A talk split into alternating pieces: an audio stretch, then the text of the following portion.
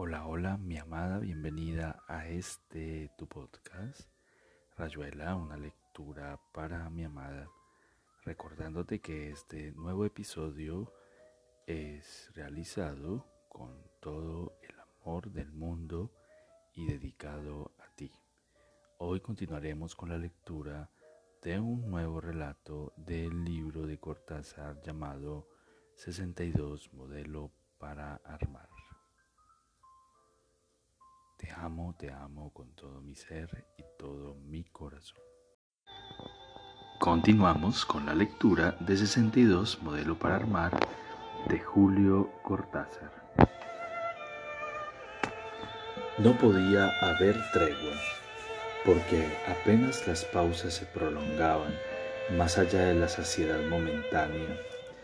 Volvíamos a mirarnos y éramos los de antes por fuera del reconocimiento y de la reconciliación, aunque rodáramos una vez más entre quejas y caricias, ahogando con el peso de los cuerpos el latir de ese otro tiempo que esperaba indiferente en la llama de un nuevo fósforo, en el sabor de un nuevo trago.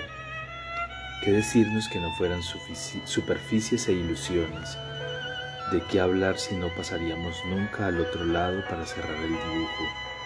Si seguíamos buscándonos desde muertos y muñecas. ¿Qué decirle a Helen cuando yo mismo me sentía tan lejos, buscándola todavía en la ciudad como durante tanto tiempo la había buscado en la zona, en el más imperceptible cambio de su rostro, en la esperanza de que algo de su remota sonrisa fuera solamente para mí? Y sin embargo debí decírselo porque de a ratos hablábamos en la oscuridad, de boca a boca, con frases que venían de las caricias o las interrumpían para traernos de nuevo a ese otro encuentro aplazado, a ese tranvía donde yo ni siquiera había subido por ella, donde la había encontrado por un mero lujo de la ciudad, del orden de la ciudad, para perderla casi enseguida como tantas otras veces en la zona o ahora, apretado contra ella, sintiéndola deshacerse una y otra vez como una ola repetida, inapresable. ¿Y qué responder a esa ansiedad que me buscaba y me acorralaba, como sus labios venían a los míos en un interminable reconocimiento? Yo, que no había encontrado nunca a Juan en la ciudad, que nada sabía de esa persecución interrumpida por un error más, por la torpeza de bajar en una esquina diferente.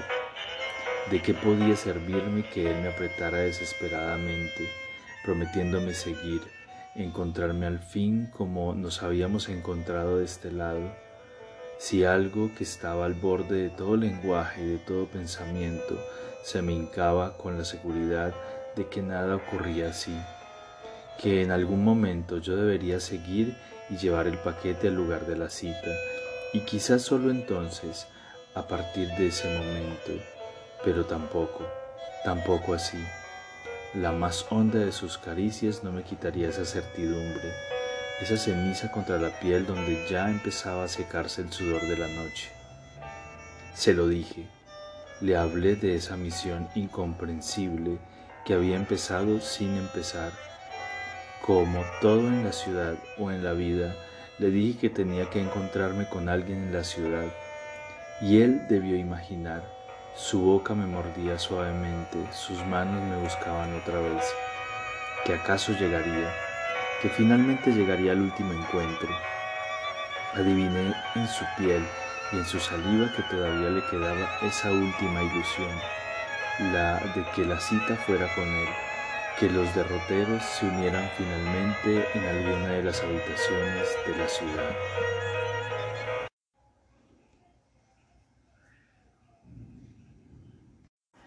No lo creo, dijo Helen. Ojalá fuera así, pero no lo creo. Allá será lo mismo para mí. Pero ahora, Helen, ahora que por fin, ahora ya es antes, ahora va a amanecer y todo va a recomenzar. Nos veremos otra vez los ojos, comprenderemos. Aquí eres mía, murmuró Juan. Aquí y ahora es la verdad, la única ¿Qué nos importa esa cita, los desencuentros? Niégate a ir, revélate, tira el maldito paquete al canal o búscame también allá como yo te estoy buscando. No puede ser que no nos encontremos ahora. Tendrían que matarnos para que no nos encontráramos. Lo sentí encogerse, retraerse entre mis brazos, como si algo en ella se parapetara negándose a ceder. Teníamos de pronto frío, nos envolvimos en la sabana mojada y sentimos venir la primera luz. Olimos nuestros cuerpos cansados, la baba de la noche que empezaba a retirarse de nosotros tirados en una playa sucia de resaca, de pedazos de madera y de vidrios. Todo era ya antes. Helen lo había dicho y su cuerpo apenas tibio pesaba entre mis brazos como una renuncia abominable. La besé hasta que me negó su boca, con un quejido. La apreté contra mí, llamándola, pidiéndole una vez más que me ayudara a encontrarla. La oí reír con una risa seca. Su mano se posó en mi boca para alejarme de su cara. Aquí decimos tan fácilmente cualquier cosa, dijo Helen, y en este mismo momento puede ser que tú estés sufriendo porque andas desnudo por los pasillos y no tienes jabón para bañarte, mientras yo he llegado quizá donde tenía que llegar y estoy entregando el paquete. Sí, hay que entregarlo. ¿Qué sabemos de nosotros mismos allá? ¿Por qué imaginarlo consecutivamente cuando tal vez ya todo se ha resuelto en la ciudad? Y esto es la prueba. Por favor, dijo Juan buscándole la boca. Por favor, Helen. Pero Helen volvió a reír en la sombra, y Juan se echó atrás y buscó la llave de la luz. Y de la nada saltó el pelo de Helen, donde estaba perdida en una de sus manos, la curva de sus pequeños senos alzados, el vello del vientre y la garganta breve y ancha, los hombros esbeltos pero con una fuerza que él había tenido que doblegar, hundir obstinadamente, en las sábanas hasta poder atarse a una boca sellada y dura, enseñarle a entreabrirla, a quejarse entre sus dientes que hubieran podido morderlo en plena carne antes de ceder a su lengua y mezclar los últimos besos en un solo lamento interminable. El dardo de la luz se clavó en el final de la risa de Helen y Juan le vio unos ojos muy abiertos, de pupilas dilatadas, una expresión de maldad primordial, de una ignorada negativa a su propio deseo que se refugiaba ahora en las manos y las piernas, anudándose al cuerpo de Juan, acariciándolo y llamándolo hasta que él la tendió boca abajo y cayó sobre ella hundiendo la boca en su pelo, obligándola a apartar los muslos para penetrarla duramente y quedarse en ella con todo su peso. Sumido hasta el dolor, sabiendo que las quejas de Elena eran gozo y repulsa a la vez. Un placer rabioso que la sacudía espasmódicamente y le torcía la cabeza a uno y otro lado bajo los dientes de Juan que mordían en su pelo y lataban al peso de su cuerpo. Y otra vez fue ella quien se volcó sobre él para recibirlo con un solo envión de los riñones y gritar en el suplicio.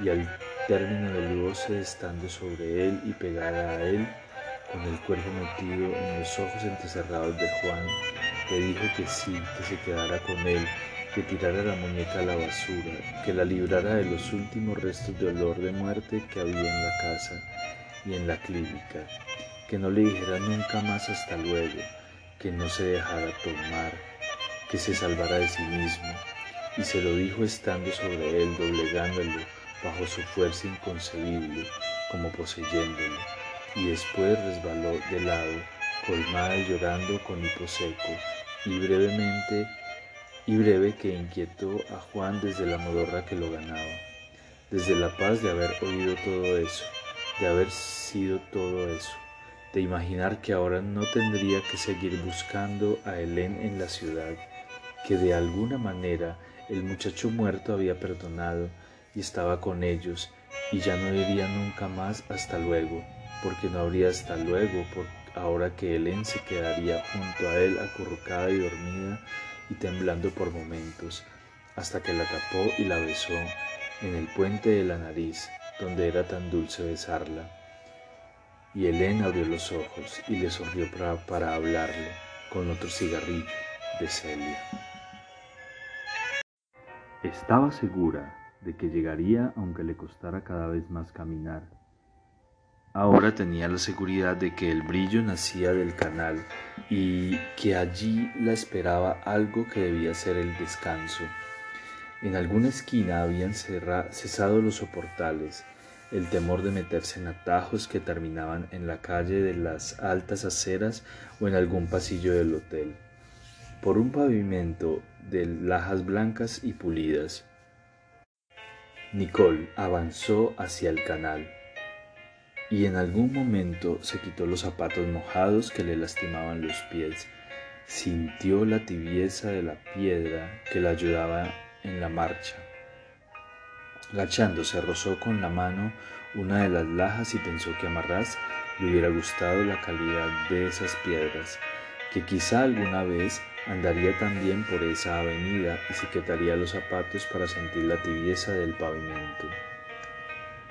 No había nadie al borde del canal de aguas tranquilas como de Mercurio.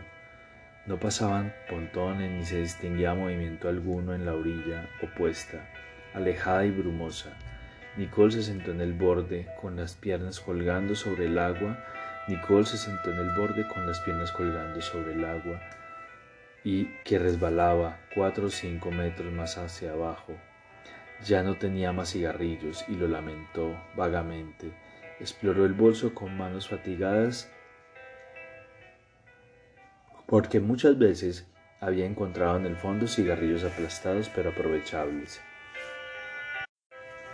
En esos últimos minutos, que sabía últimos aunque nunca los había pensado definitivamente así, ni siquiera aquella primera tarde en el Gresham Hotel, al despertar del largo sueño, cuando había comprendido que debía llegar hasta el canal, se consintió las ilusiones que esa tarde, en el tren de Arcuel, había rechazado obstinadamente.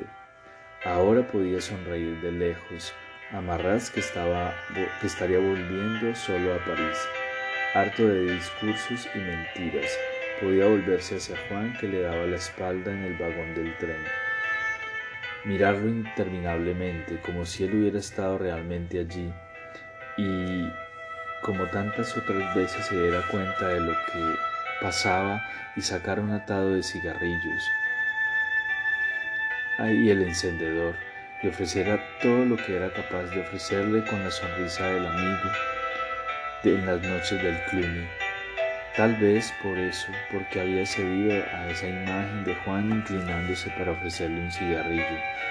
No la sorprendió demasiado ver a la mujer esmirriada y de pelo gris que se acercaba por la orilla del canal, miraba un momento el agua y después metiendo una mano en un bolso donde eh, se agitaban incontables objetos, sacaba un estuche alargado de cigarrillos y se lo ofrecía como si se conocieran como si todo el mundo se reconociera en la ciudad y pudiera acercarse y fumar y sentarse a orillas del canal para ver pasar el primer pontón que ya asomaba por el este, chato y liso y negro, deslizándose en absoluto silencio.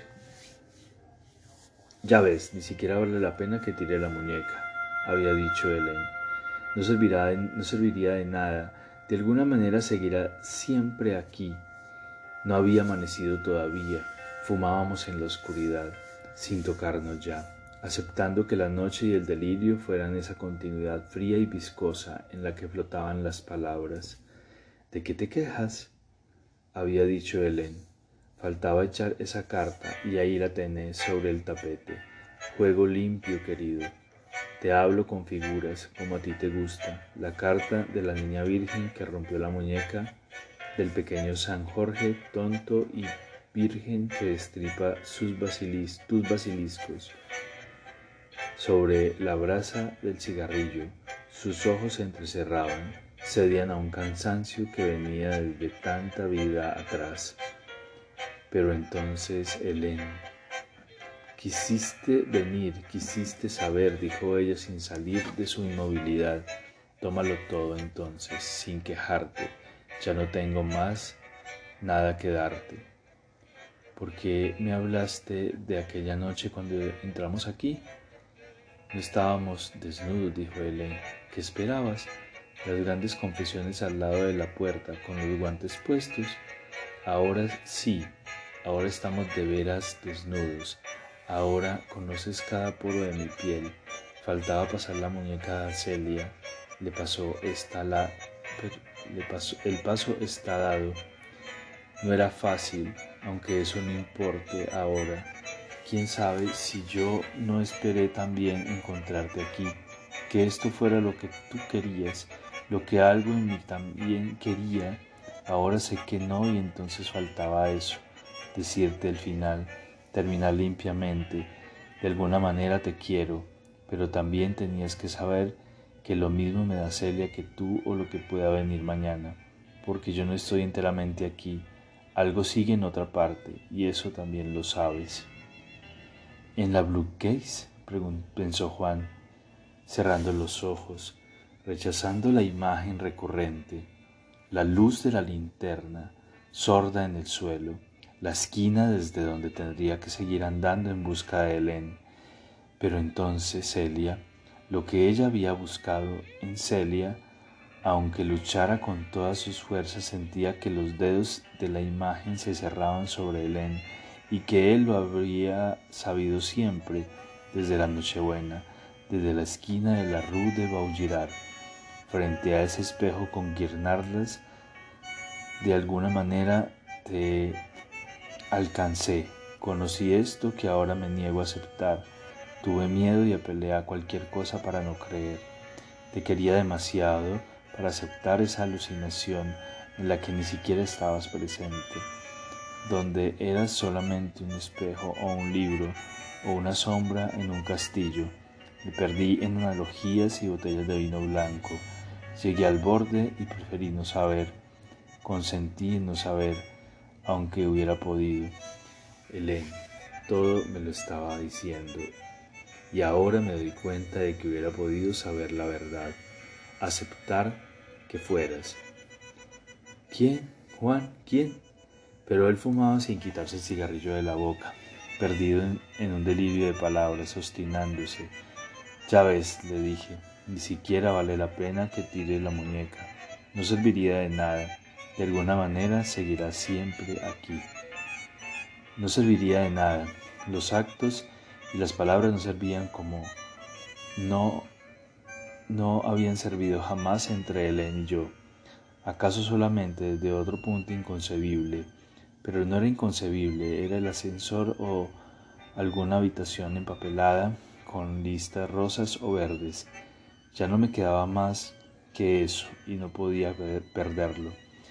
Solamente así tal vez nos alcanzaríamos de otra manera, ahora que sentíamos la piel tan fría, el sudor seco y agrio, las palabras dichas y repetidas como moscas muertas. Sí, uno puede equivocarse. Ya ves, dijo Juan en algún momento.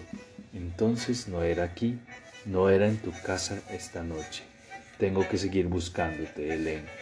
Ya no me importa quién seas, tengo que llegar a tiempo. Tengo que irme ahora. Perdóname este lenguaje desaforado. Ya no sé cuidar mi elegancia. Me voy. Es casi de día. En la medida, en la media luz lo vi levantarse, detenerse alto y desnudo en el centro de la habitación, orientándose mal. Oí la ducha, lo esperé sentada en la cama y fumando. Encendí la luz de la mesa de noche para que eh, encentrara su ropa. Lo miré vestirse con movimientos precisos. No se puso la corbata, la guardó en el bolsillo de la chaqueta. Pasó, pasó junto al placar sin siquiera mirarlo. Desde la puerta se volvió y me hizo un gesto vago con la mano izquierda, algo entre saludo y ademán de espera o quizás solamente un gesto automático mientras la mano buscaba ya la puerta. Oí el ascensor, los primeros rumores de la calle. A las cuatro de la tarde se inauguraba la estatua de Vercingetorix. Juan tanteó en el bolsillo, aunque estaba seguro de que no le quedaban cigarrillos y que tendría que esperar a que abriera algún café. Tocó una cinta sedosa, sacó su propia corbata, se quedó mirándola como si no la reconociera, pero también había un cigarrillo perdido en el fondo del último paquete. En, un banco de piedra, entre los digustros de la pasoleta paralela al canal San Martín. Fumó sin quitarse el cigarrillo de la boca, mientras sus manos fabricaban automáticamente un barquillo con el papel azul del paquete.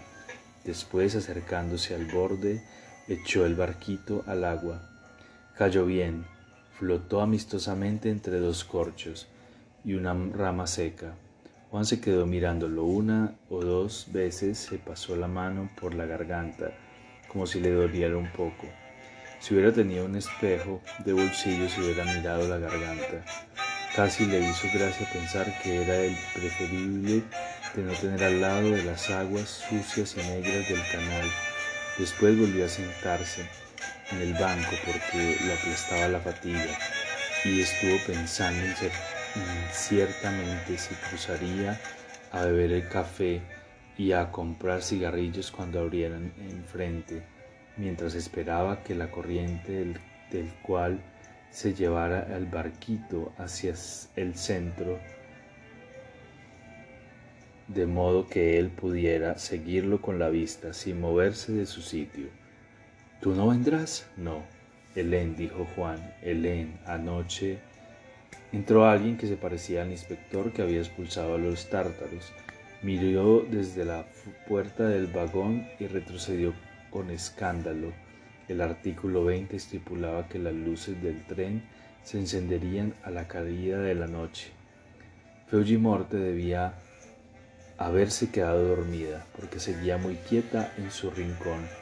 Hacía mucho que el tren corría sin detenerse en las incontables estaciones suburbanas que ahora pasaban con un destello violeta, desgarrando las ventanillas y las banquetas en una silenciosa furia de luces y sombras en torbellino. Y aquí termina Rayuela, una lectura para mi amada.